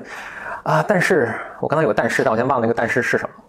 我我我可以这个或者可能因为岁数大了，其实对对这个东西的警越觉。来越接受吧，或者是嗯对所以后来我我我我前两天发一微博嘛，朋友也是有的小的感受，就会有这种感觉啊，就是我每到遇到这种情况，我有点警觉。就是得意忘形这播客做了有半年多了，嗯，然后我发现哎，基本上我找来上节目的朋友都是我自己比较认可、喜欢，然后。很开心相处，对吧？然后偶尔我还会给你们介绍一些，哎，这也是我会说，你看这个也是得意忘形的主播，大家可以认识一下，包括上期的这个田螺姑娘等等等等。所以你攒了十个八个主播之后，回去一看，哎，其实他们是应该有一些共同点，或者是嗯对，但在这个时刻，其实我就有一个警觉性了，就是我觉得，就那天我写了一个微博，就是你志同道，包括未来几期也会拉一些很好的我的呃新的旧的老朋友来。然后有时候我会想说，哎，我们应该搞一个得意忘形主播大联欢，对吧？所谓的吧，比如说私下吃饭啊，或者大家一起 hang out 啊，然后反正人至少，比如说大家就都认识我，反正相对认可我，然后都反正至少或者我们的共同点就是都上过这节目，对，我上了节目都认识张宇，对吧？嗯，那至少这个人应该就是有些共同性嘛。嗯。但这一刻，我有这个想法的一个刹那，我就突然觉得就是危险了，危险了。就是我就所以我写了一句话，就说越志同道合的好朋友越多，你就应该意识到一个东西，叫做群而不党。就是这实际上是是《论语》里边儿孔子说的什么？是就君子群而不党，还什是么小人挡而不什么党而不群对对对。对后来我就查什么叫群，什么叫党了。其实党就是说，哇，这个会不会是这个 孔子那 个孔子的这个党 党，啊对，对，就是指的就是结党营私，对呃，指的是这个互相的这个这种拉帮结派的拉这种嗯帮结派排挤他人，为了利益来打压等等等做这种事儿。就我其实非常警觉的，我特别害怕什么呢？就是我有时候特别害怕，或者有时候刻意远离，比如说你们。比嗯如简历里何峰搞了做一个什么事儿，嗯，可能我想支持你们，但我可能不会第一时间支持你们。我们想过两天，嗯，就比如这热劲儿过去了，我觉得哎，这事儿确实很好，然后我就愿意嗯支持，因为我不想有一种感觉，就好像就是说，哎，我们又成了一种团体，对，或者就是他们做的什么事儿，我都无条件支持，无条件支持，就我觉得并不是这样的。嗯是的嗯然后就是上过节你这上过这节节目这个嘉宾，然后我跟他我我我觉得他很好，然后我们是好朋友，那我以后就狂转他的东西或者这个那的，然后微博各种互动。其实我是有点避免这种状态的，或者刻意避免的，因为我觉得这种东西就是网红抱团取暖的事情。 哇，这真的是这样。就我觉得，其实包括有些什么网红公司啊，然后你会明显的看到一个人发了一个微博，所有人都在转，就是他这个都是一经纪人旗下的，就是一个网红公司旗下的，就这种东西是我非常唾弃的。其实，但但其实呃就是刚才刚才咱们还说到，就是咱们就是那个你直播的时候，反正就就就互相发现大家都认识，就是因为其实都是这个圈子。那个我我倒说了这么一篇，Paul Graham 曾经写过一篇文章，叫做《Keep Your Identity Small》。嗯哼，他说的就是这样，就说解释稍微翻译一下，呃，我靠，你先你先讲，我先。讲，讲完可能这个意思就清楚了。明白 Paul Graham 就就说这个，就说当你认同一个什么标签的时候，这个东西会极大的影响你的思维。是，比如说我说我是斯坦福的或者我斯坦福的，对，比如说我就哎，那就大家很就有很多东西啊，比如说你是不是该创业啊，你是不是很优秀啊，对你你是不是某种政治观念啊，对不对？或者比如说那更显然，比如说咱们就说美国为例吧，那比如说我是共和党人，嗯，啊，或者我是加州人，对就你你就其实你每个人你可以给自己。不是你可以了，你身上就是你，咱们这个步入中年的这 个，你身上已经脱了很多标签了，太多了。这每一个标签都在极大的影响你的思维，而且这个东西不是说我自己，呃呃，静气凝神，我就能把这标签去掉，或者我就能什么，就就就能抗拒这个标签对我的影响。比如说我说我是共和党人，但是咱们还是举美国的例子啊，就是这个人畜无害嘛，那我。那我要不要支持现在的这个总统啊？或者我是不是要支持某些反堕胎啊对对对对，或者我对持枪的是什么样一个观念？你你这种或大或小这些东西都在把你往某些方向去推，嗯，就什么就影响了你的，比如说理智的思维，或者影响了你真实的一些信信念，或者是就什么叫真实的信念，就是你也很难很难说清楚。但是就是你给自己贴的标签越多，你这种精神负担就越多。即使你你没意识到啊，你潜意识中你的精神负担就越多，最后你的你做出的决定或者你你认同的这个什么东西，就很可能是就说的很俗一点，可能对你自己不是最好的。对，这里所以不是抛 a 就说你 keep 就说它每一个标签都是你的 identity，你的一个自我认同。对所以 keep in identity small 就是我可能不承认我是加州，就是我没有特别刻意的去说我是我，就比如我老去参加斯坦福校友，如果你老去参加斯坦福校友会的话，你的这个 identity 就越来越大了。是，所以我就也就可能你刚才说的你那种做法，就我也没有刻意去这个去参加某些群体的聚会啊，或者我是什么，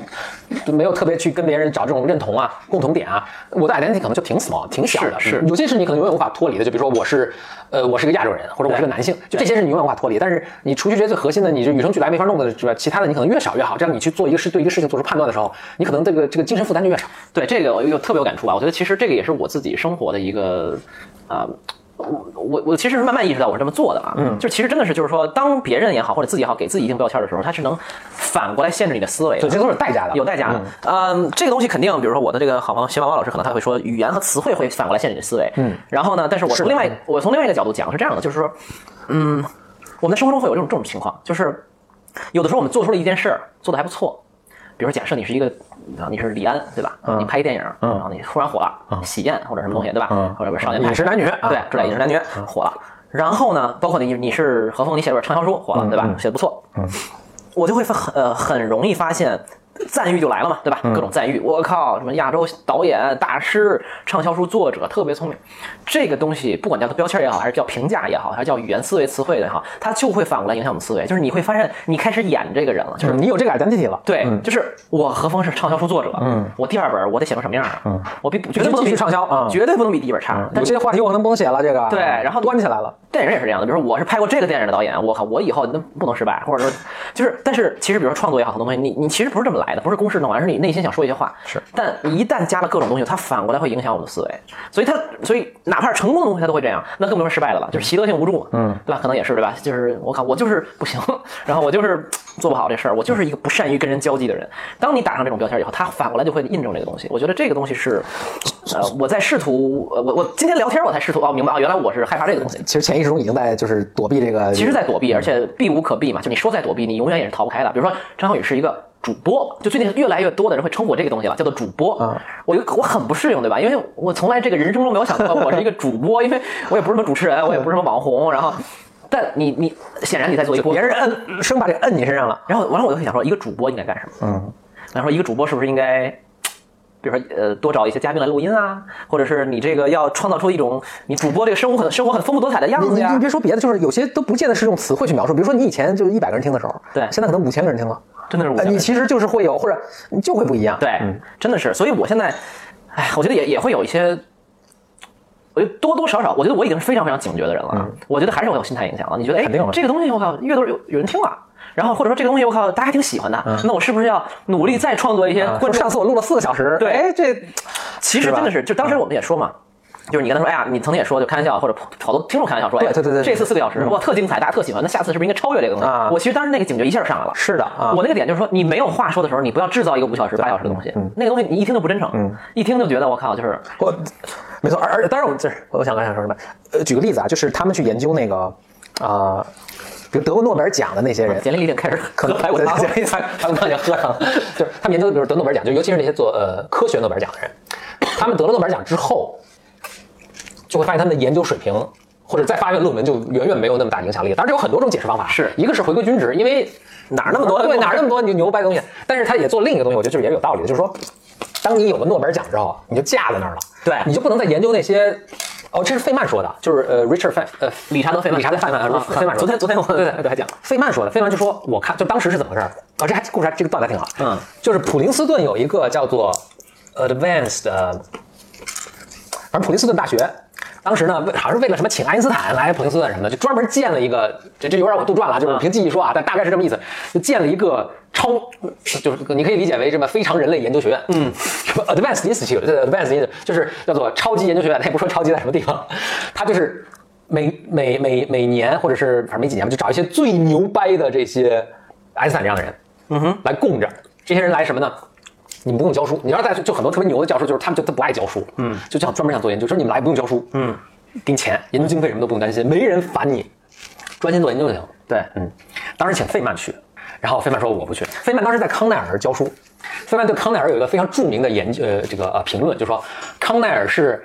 大家知道康奈尔是著名的这个呃藤校啊什么的啊，嗯他说他就他但费曼特看不上康奈尔，他说康奈尔就是很少数的聪明人被稀释在大量的庸才之中，home economics 的这个这个这个学学位中，就反正就觉得特特特特特特烂艺，人聪明人都这么 觉得，对对对，身边人都这么想但是哎，普林斯顿请他去的时候，他说就我不去了，就是我觉得教书挺好的。嗯，普林斯顿说就是好像是这样说，给你信封说这是我们的 offer，对我们这是工资。嗯，那你先看一下，我相信你不会拒绝了。对费曼说，我我也我也知道，说我看了呢，我可能真的就不会拒绝了，所以我就所以我看就了不看了，就把这信封推回去了。好酷啊！然后费曼说什么呢？费曼后来就会说，说我看他们的这个超级研究学院，我觉得他们毁掉的科学家远远比他们塑造的成功人多得多。嗯哼他说什么呢？就说当你把这帮人供在一起，就什么都不干去，就专心做研究的时候，是没有人可以研究出好东西的。他说，我看到那些就诺贝尔奖也是一样，就说当你拿了诺贝尔奖的时候，你被架到这个高的位置，你下一个研究课题必须是奔着诺贝尔奖去的那种，超越人得有那种重量级的。对，但是那种真正突破性的研究不是。不是这种话题，对而是那种现在他看不出的那种形小的东西，对，它它它形容就是是一个种子，是一个橡树籽儿，对它有一天可能会成长成长成一棵大参天橡树，但是你必须得去从种子去研究它，然后让它看它成长一个橡树，你不能说我现在就找一棵大橡树我去砍伐它，这个是不 work 的。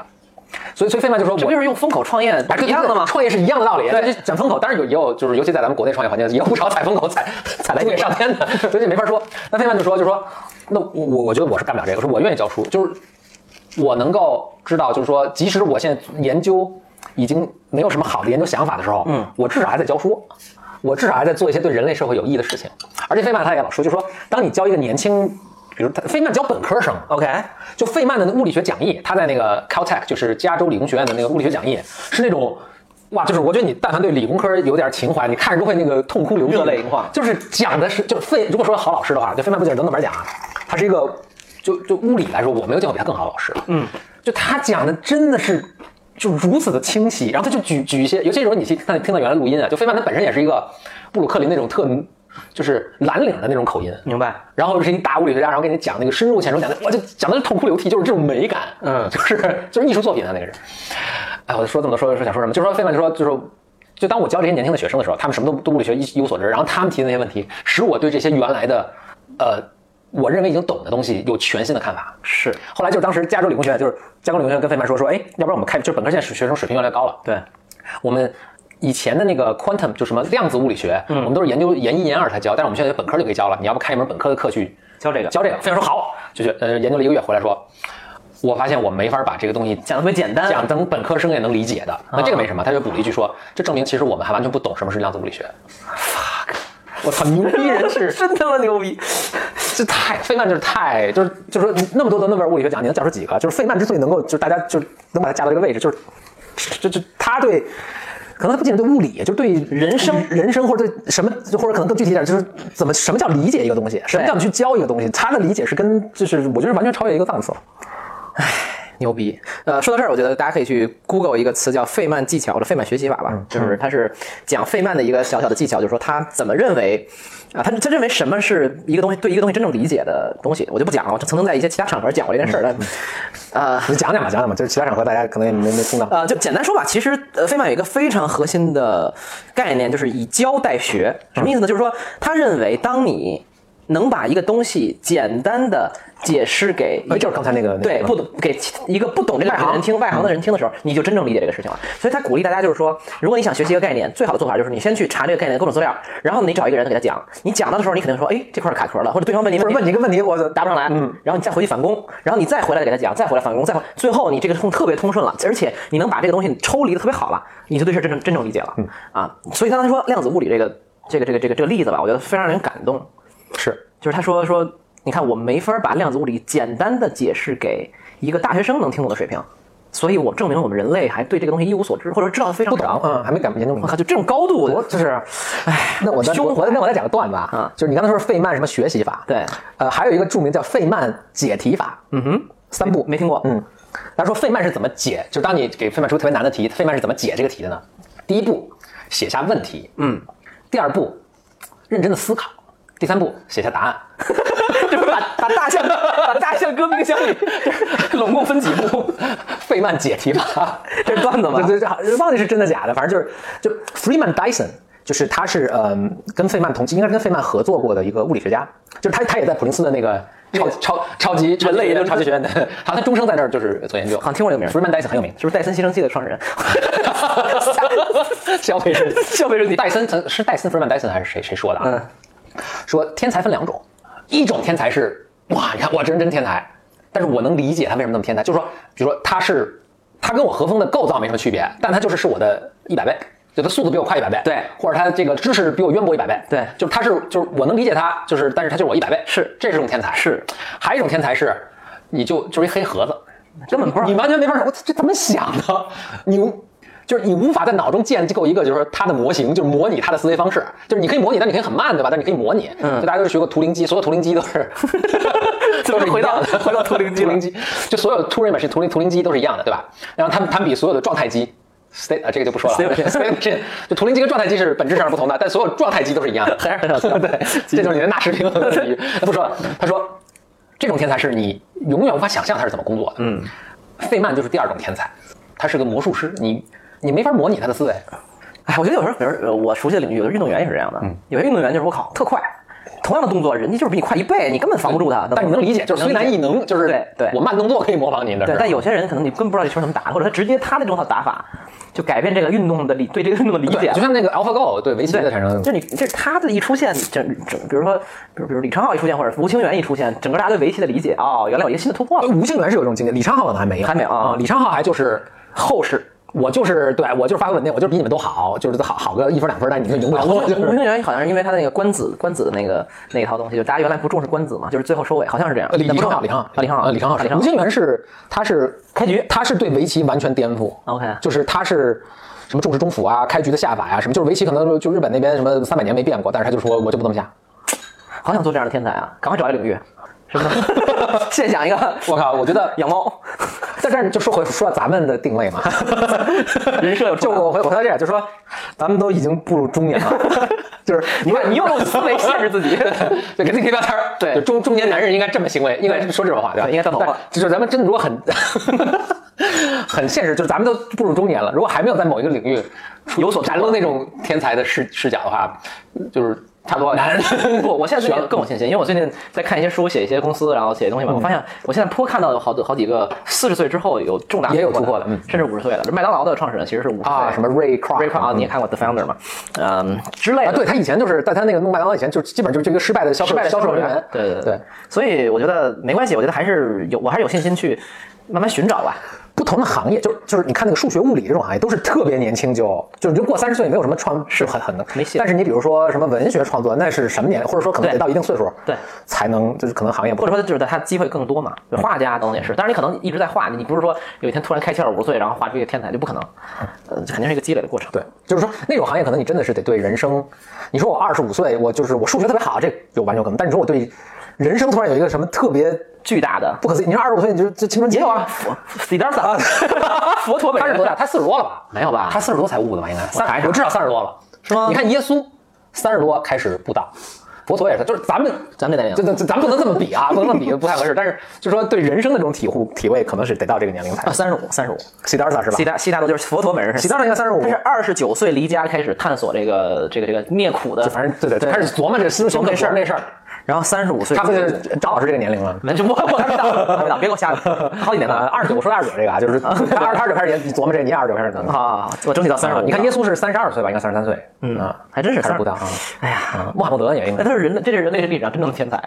对吧？就是就是天才如他们也是三十多岁开开始，你应该这么说，天才如他们，也是六十多岁的寿命里的一半儿才开始的。对对对，咱们这寿命又长了，对，咱万一活一百呢？有尤其是有五十岁而的，而且存在这么一个问题，就是他们就那个时代就是人类积累的知识也少，所以你可能学个五年十年就是已差不经多了就是到知识的最前沿。九年义务教育就差不多对了，对，对咱们现在知识多了，你可能 在三十岁研究研究生毕业才能就就是勉强对吧就？前人积累的，咱们才刚，其实还没学 没学多少呢。这么这么所以所以就是就这社会发展不同了。现在费曼有一个段子挺逗的，他说这个 Physics is like sex. 嗯，他 sure it it will bring us some results, but that that's not why we're we're doing. We're doing it. 嗯 对就是物理跟这个性性爱一样，他说当然它会有一些具体的结果产生，但比是如生个孩子 对嗯，但这不是我们做它的原因。是， 就他其实非常热爱自己的这个。哦，费曼的绝对是，嗯，他有一本呃挺挺多自传了，最有名的叫做《别闹了，费曼先生》，对嗯是一个非常有点顽童的性质，然后很风趣，然后啊，这这一辈子活成这样，我觉得也是非常非常是。费曼呃就是费曼的书，我就我我应该是高中时候特别迷费曼，就把嗯跟他相关的乱七八糟的全看了一遍，是？吧？嗯，小时候就产生就这种是 geek 的就太神奇了，这个人，嗯，太神奇了，他就，我想他，我举个举个什么段子，啊我，他他还有个小段子，他他卖打鼓打手鼓， OK 嗯他当时练就什么扳什么就手鼓，扳肘，对对对，然后他就他打到还能够那个呃能表演，就他是一个相当就是半专业的一个水平。嗯哼，然后他他曾经跟别人这么说，就说如果你觉得物理很难的话，打手鼓啊，就是两手打鼓啊，嗯、有一种有一个技法，就是在一个比如说在三个音乐小节拍里的时候，是左手打十一下，右手打十三下， OK，但是还得平均的，你知道吗 OK 你试试那个，你就不觉得物理很难 了。哎呀，挺有意思的。哎，咱们从那个我去佛山练咏春这件事儿嗯延伸很多啊，回到你们，你跟典礼最近，咱们上次其实录音有二十一期嘛，现在二十九期，都你想俩月了，我一周一期嘛，啊然后但正好我们见过一次对吧？嗯，我们在上海有一次在上海没录啊，当时我设备都带着了，啊没录没录音，没录了。但是我们当时在一个酒吧里，环境实在太嘈杂，而且说了一个啊嗯政治不正确的话就，决定不 录了。对对对，呃，那对所以这两个月之间，你你们都就是有什么做了什么，然后有什么印象深刻的给大家分享一啊想想下啊。都比较 random 了，咱们看怎么发挥了。嗯有一个事儿就是，就是你现在摸它的那个秋香嘛，嗯，这只猫，呃，我在我们决定收养这个猫的时候，我有一个特别大的担心或者阻抗是什么呢？就我不养乌龟嘛，啊哈，我老担心这个猫会去弄这个乌龟弄这个乌龟，欺负这个乌龟咬它什么的。然后，简历你是要加入吗？酒足饭饱。今 天那个宅舞堂要开始， 吃冰激凌，看美剧，哇塞，你这个是周末实在是我当时特别大的一个担心就是，这邱培刚会去去欺负这个乌龟。对，乌龟我养很多年，所以非常担心他们的这个什么，呃，结果发现就是这个邱培刚这个猫，它见着乌龟就跑，魂飞魄散，屁滚尿流。 简历，你有印象吗？就这个，就是它现在我之前 就是它现在连那个就乌龟我们放在厕所里嘛，它根本就不敢进去，就是就就远远的看，然后乌龟动一下，哇就魂飞魄散就就跑了。我就在想，这给我一个启发是这样的，就是我怎么连这么简单的一件事都判断错误？嗯但是我想说什么呢？就是以我在比如说邱培强加入之前，我觉得我的判断就是以我当时掌握所有信息，我觉得是非常合理的。就是首先这是一个，首先它是一个捕食捕狩狩猎狩猎性的动物哺乳动物啊，然后比乌龟大很多。然后我以前看过视频，也看过什么猫会去抓什么蜥蜴什么吃啊什么，对就是所以它是它是以这个为食的。就我的一切的信息都在告诉我说，这是这会是个问题，结果发现它完全不是个问题。就是我想，就是说如果这么简单的一个，呃，呃而而且实际上是我有这个信息之后，等于你再给我一只猫，然后让我还是无法判断，我也不知道这猫是是所有猫都会怕乌龟，还是就这个猫，还是对什么一个情况。所以我就这样想，就是人类智慧的之局限，就是就是你注你你去看我以前分析的这种，就是分析说这个猫会不会弄这个乌龟，你也找不出找不出什么错了，但它就最后就证明是不对，那就是有些我不知道的信息存在哪儿，就是人类。如果我连一个这猫会不会去弄这么一个乌龟这个问题都无法判断的话，我就在想，比方我们现在跟一些朋友这个都在创业嘛，就是他们什么推出一个新产品啊什么，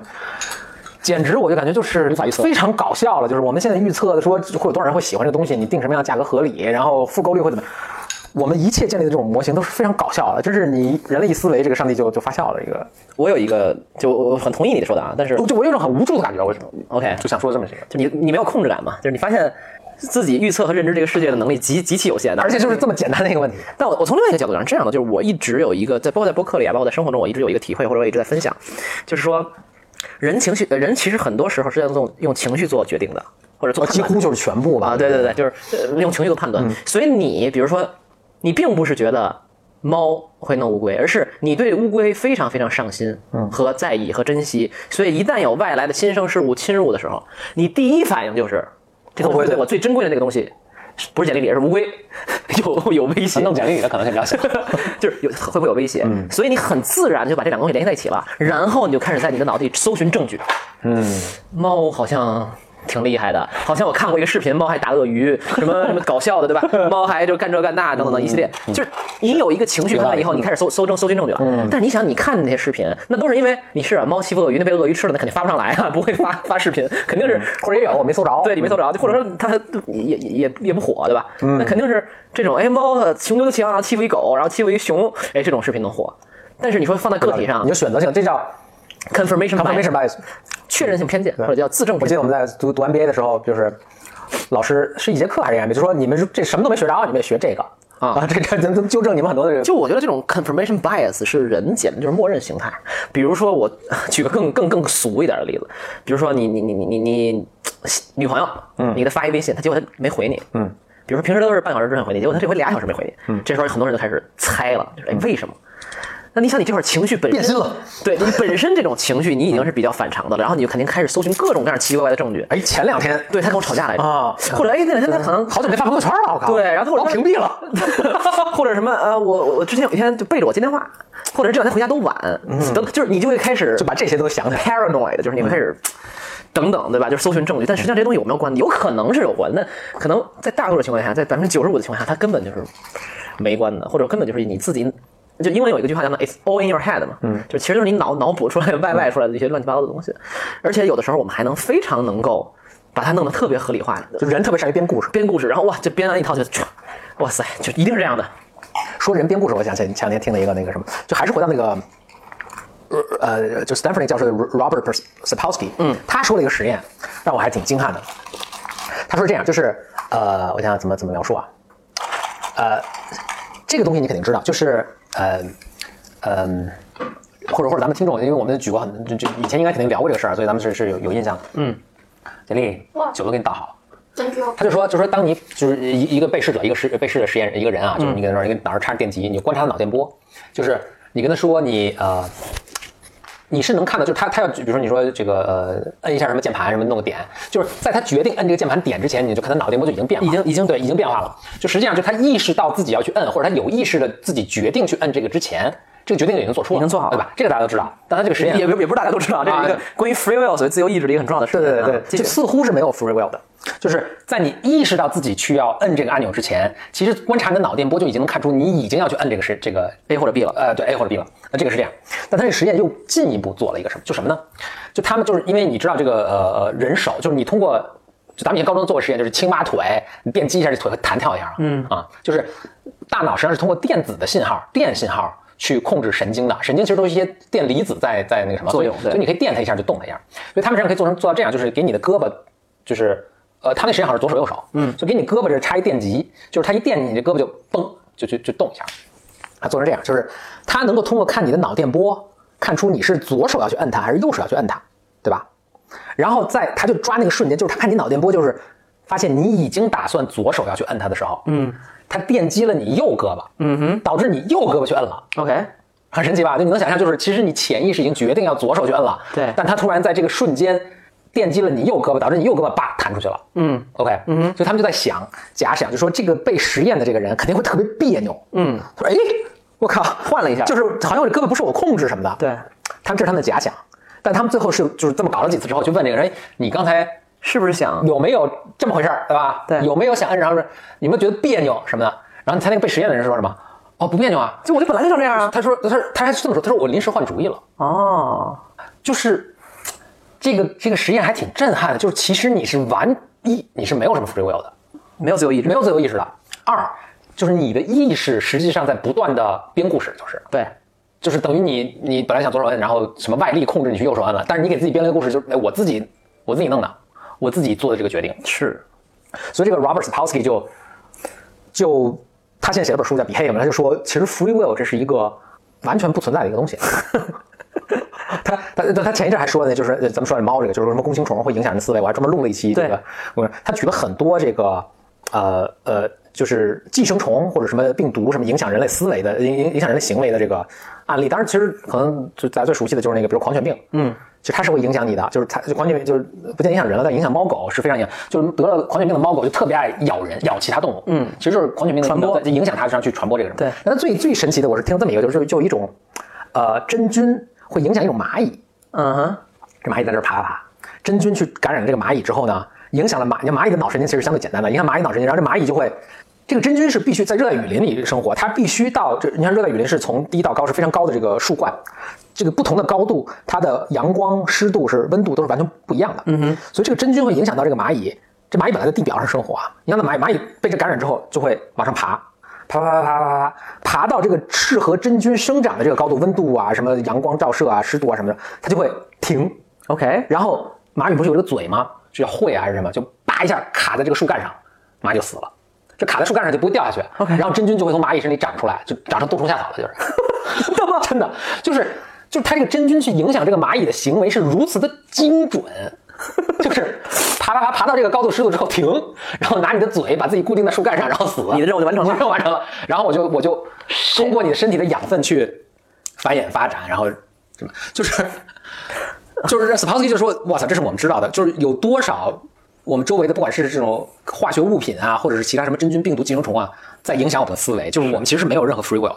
这是一个相对悲观的态度，但是这个非常神奇的一就是有个点研究。像那个 Richard Dawkins 这个理查德·道金斯说的那个自私的基因嘛，就是人某种程度上是以这个怎么讲，就是某种程度上我们都是我们基因的一个受它控制，其实我们的是存在的目的就是一个传播它传播这个基因，为了传播它。那另外有一个就是最近我在简单的看一些呃一个小领域的书吧，叫做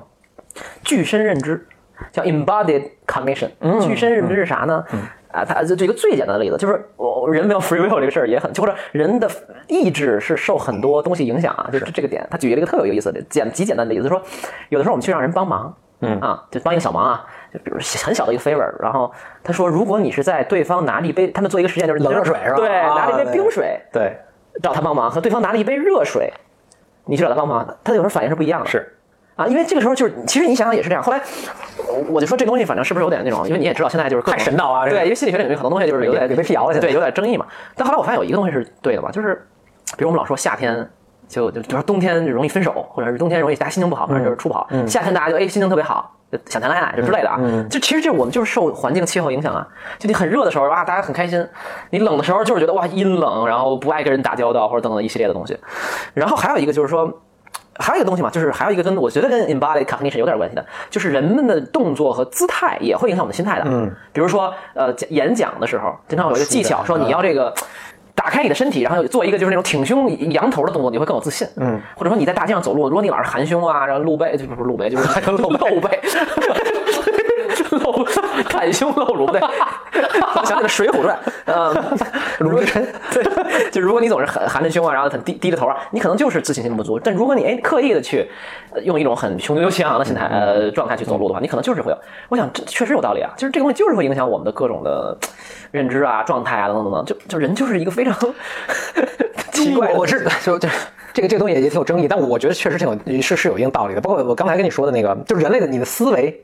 哎，怎么会说这儿？就一方面可能没有 free will，但是另一方面你的你的意志你的思维是对你的身体反过来有很大的一个影响的，就是像我刚才说的那个，就是呃，就咱们录录之前我说的那个，就是他们找几组人，第一组人是真的去锻炼身体，举哑铃什么的，对第二组人是只是坐在那儿想象自己举哑铃，但想象的特别具体，啊，第三组是这个对照组，就是就是想一些什么其他的嗯无无关的事情，结果他们发现，就是当时第一组那个真正去锻炼身体的那些人是确实体力增加了，但是他们第二组那个就只是想象，就坐在沙发上想象自己去举哑铃的人，他的体力也增加了，而且就是他们增加的程度几乎就能达到第一组的那个百分之八九十，就是你的思维对你的身体的影响是非常就不可思议，就是我们现在可能还不真是不太理就是解这思个，维既会影响身体，身体呢也会影响思维。嗯。然后呢，听着还挺违心的，但是好像确实是有有一些这个道理在里面。就是我们就是人身体是个人太复杂的一个东西，我们是只只能说现在是完全不太理解。对啊，所以有的时候就是肢体的交流是超越语言文字的嘛，嗯，对吧？拍你一下啊，或者等等各种，其实确实是这样的。嗯，哎呀，对，所以有时候我经常看这种东西，我觉得就跟你一样，就是有点。无助， 就是你明明你知道自己是这么一个脆弱的一个东西，对吧？太容易受各种各样。今天可能心情好，你写的东西或者你的认知也非常有限。对，就是今天心情不好啊，什么看什么都不对劲。哎，喝一口。但当然这这是一个好处，是说，如果我们接受这个事实的话，其实那你意识到你是可以通过改变环，就是其实很多什么所谓自我帮助的书也都是沿这个思路去写的嘛，就是你可以通过改变自己的所在环境环境有什么吃什么呀，或者是怎么喝不喝咖啡什么之类的，你是可以去影响自己的，不管是工作效率也好啊，或者心情也好啊。对啊，之前我们录播会会不也说过吗？就比如说我有的时候就会早上放某种特定的音乐，这一天可能心情就会哎好一点。是，就你中午如果吃，我忘了吃，比如说是很高碳水化合物的一个东西，估计是高碳水吃完就特困嘛你下午对，其实这也很简单的一个对呃一对一的一个逻辑，就是你这不你你下午肯定就觉得很不嗯精神不集中啊什么的。而且你效率大家可以试试看低之类的。嗯，对，所以我觉得现在就经常说什么 biohack 或者是什么，哎对对对什么 life，其实是个 hack 是吧对，就是你拿自己身体做各种各样的实验，然后等等等。咱们先先喝排骨汤，对对，我有一个提议，咱们就自然排骨汤。 暂停一下排骨汤。 I live for them that I do not put my life before the know that day. I